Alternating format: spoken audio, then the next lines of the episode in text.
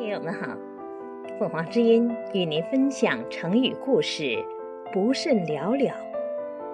解释：甚，很，了了，明白。字面的意思是不很明白，不很懂。故事是这样的：东汉末年，河南太守李应名声很大，轻易不接见客人。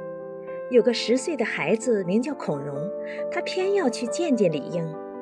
太守府门庭森严，孔融对守门人说：“我是李大人的亲戚。”守门人陪送他去见李应，可李应不认识他，问：“你是我的什么亲戚？”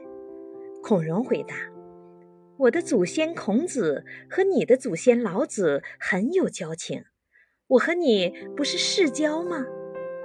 李应的宾客们见他才思敏捷，很善于讲话，都感到很惊奇。只有大夫陈维不以为然，说：“小时了了，大未必佳。”孔融立刻说：“想君小时，必当了了。”窘得陈维半天说不出话来。孔融长大后。做过北海相等官，是历史名人。了了是指明白，不甚了了有小时了了，大未必佳引申过来，形容不十分了解。感谢收听，欢迎订阅。